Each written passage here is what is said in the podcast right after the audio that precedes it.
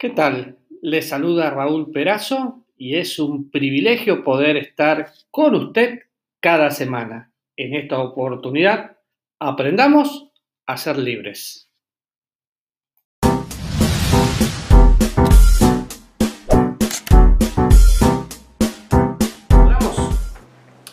Dios te damos muchas gracias porque tenemos la posibilidad de disfrutar este tiempo juntos y oramos Señor también para que puedas tomar nuestras vidas y hablarnos en este momento, enseñarnos a ser libres en el nombre de Jesús.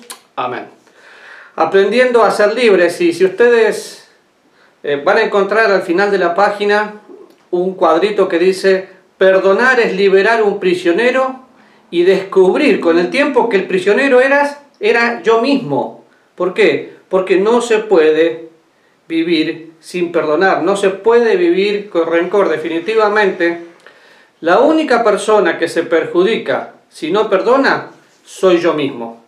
Ahora, si vamos a Lucas 17 y no lo vamos a leer, simplemente usted lo tiene en su hoja, usted va a encontrar que confrontan al Señor y le preguntan si tu hermano peca contra ti, este, ¿Cuántas veces tengo que perdonarlo? Y en el versículo 4 dice, siete veces al día pecaré contra ti, siete veces al día volviere diciendo, me arrepiento, perdónale. O sea, el perdón es algo continuo.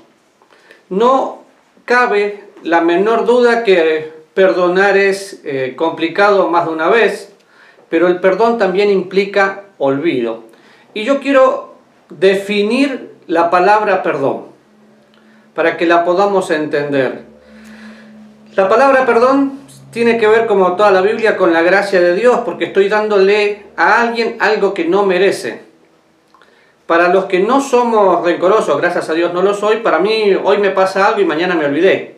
Pero hay personas que pasan toda una vida acordándose de lo que pasó hace 30 años atrás. Pero vamos al primer versículo, Efesios capítulo 1, versículo 7. Acuérdese que usted puede ser un prisionero del rencor. Y es tristísimo eso. Cuando vamos al libro de, a la carta que escribe Pablo, una pequeña carta muy poderosa, en el versículo 7 dice, en quien tenemos redención por su sangre, el perdón de pecados según las riquezas de su gracia. Y habla de dos cosas, yo me voy a enfocar en el perdón. Eh, porque primero habla de la redención.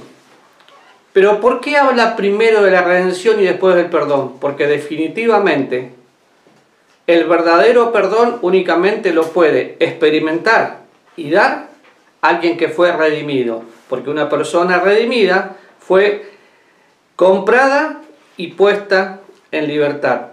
La, la palabra aquí es la palabra piemi, significa echar fuera tiene la misma idea que tenían los sacrificios del Antiguo Testamento, cuando tomaban al macho cabrío, lo llevaban al desierto y lo abandonaban.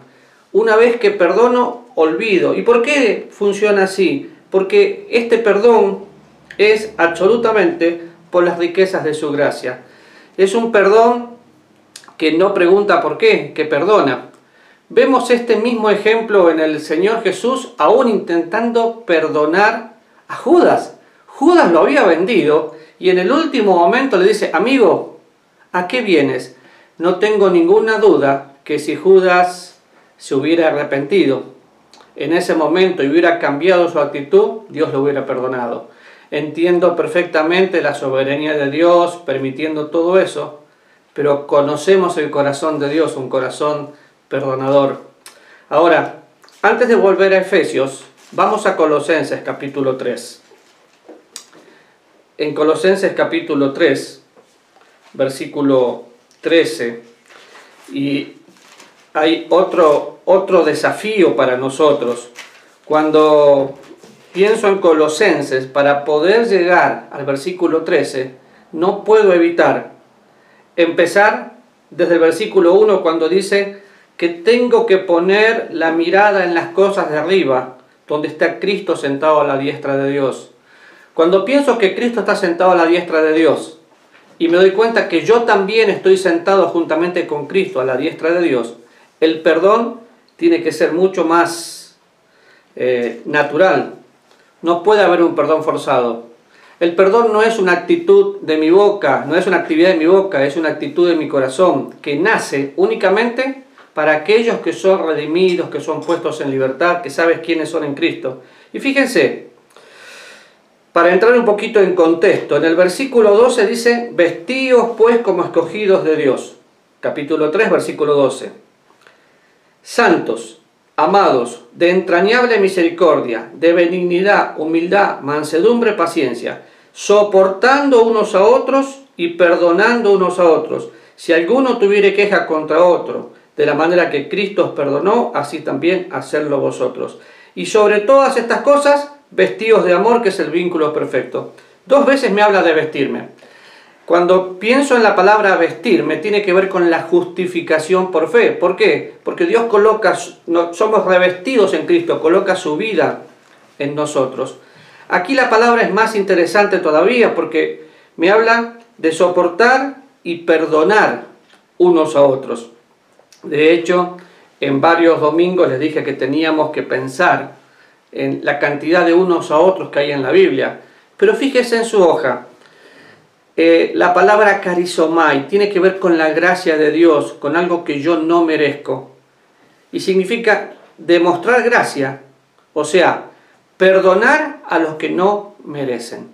Piense por un minuto y seguramente eh, va a tener una o dos o tres, ojalá que, no, ojalá que ninguna, Dios quiera que ninguna, una lista de personas que en algún momento le dañaron. Le dañaron con una palabra, con una actitud, le hicieron algo que a usted no le gustó. Entonces, usted las sigue tratando, pero no las perdonó.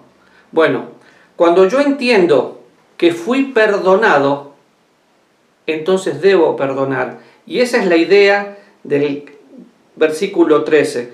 Por eso, dos versículos antes me habla de vestirme como escogido de Dios. Me tengo que vestir como Cristo. Así que encontramos eh, en el Efesios 1.7, tomar el pecado y dejarlo ir para que nunca más vuelva. Si pensamos, un día Dios tomó nuestros pecados, los puso en Cristo, los clavó en la cruz y nuestros pecados desaparecieron y fueron echados al fondo del mar y Dios nunca más se acuerda. Si pensamos en Colosenses, yo perdono, no importa lo que me hayan hecho, no pongo condición, perdono. ¿Por qué tengo que perdonar si la culpa fue del otro? De paso, cuando eh, dos personas tienen problemas, si alguien no toma la iniciativa, nunca se soluciona el problema. Yo soy el primero que tengo que perdonar. Ahora fíjense, volvemos a, Efesios, y sería una carta para estudiarla completa. Cuando voy a Efesios capítulo 4, el Señor se ocupa de darme una lista de cosas que no tienen que existir en la vida del cristiano. Por supuesto, entre ellas el perdón. Pero empieza diciendo en el versículo 27, no deis lugar al diablo. Y me da la lista de cosas de que, tengo que hacer, pero piense, no des lugar al diablo. Saben que nos guste o no nos guste aceptar esto, el mundo entero está bajo el maligno y el príncipe de este mundo es Satanás. Entonces, si Satanás puede hacer que dos personas estén peleadas, que dos personas que se dicen cristianas vivan amargadas toda la vida y encima una se cambia de iglesia porque no aguanta la otra, le estoy dando lugar al diablo. Ahora, le abro una ventanita y se toma toda una vida. Y luego sigue diciendo, no contristéis, versículo 30, al Espíritu Santo de Dios, con el cual fuisteis sellados para el día de la redención. Quítense, desaparezcan de vosotros toda amargura, enojo, ira, gritería, maledicencia, toda malicia. Antes bien, Sed benignos unos con otros, misericordiosos, perdonando unos a otros, como Dios también os perdonó a vosotros en Cristo. ¡Qué terrible! ¿Cómo me tengo que perdonar? Como Dios me perdonó. La medida del perdón es la medida de Dios. Pero miremos un poquito el pasaje. Empieza diciendo, no ponga triste al Espíritu Santo. Cuando usted ve un cristiano triste, un cristiano que no disfruta el gozo que Dios le regaló en el momento de ser salvo, es porque hay una situación sin arreglar, un pecado sin arreglar. Eh, ¿Podemos pasar momentos tristes? Por supuesto, somos seres emocionales, pero no podemos vivir una vida triste porque tenemos el gozo de Dios y el ánimo es una decisión de mi propia voluntad. Entonces, cuando Dios me regala gozo, me dice que no lo entristezca, pero ¿cómo lo entristezco? Cuando peco, si usted se toma un tiempito y mira todos los pasajes anteriores, desde el versículo 22 en adelante, dice en cuanto a la pasada manera de vivir, despojaos es que yo soy muy rencoroso, ya no podés ser rencoroso. Es que a mí me cuesta perdonar, no te puede costar perdonar. Pero es que me cuesta, la verdad que me cuesta. Entonces, ¿qué hago? Como Dios coloca amor en mi corazón, amo con el amor que Dios me dio. Como Dios me perdonó, perdono con el perdón que Dios me dio. Pero me habla del sello. El sello, que lo encontramos en diferentes partes de la Biblia, el sello es la marca que nosotros tenemos y que habla de que somos eh, cristianos. El sello de Dios es el Espíritu Santo viniendo a vivir a nuestras vidas. El sello de Dios es el Espíritu Santo. En primer lugar, piénsalo de esta manera. El sello de Dios me habla de pertenencia. Fui comprado por precio.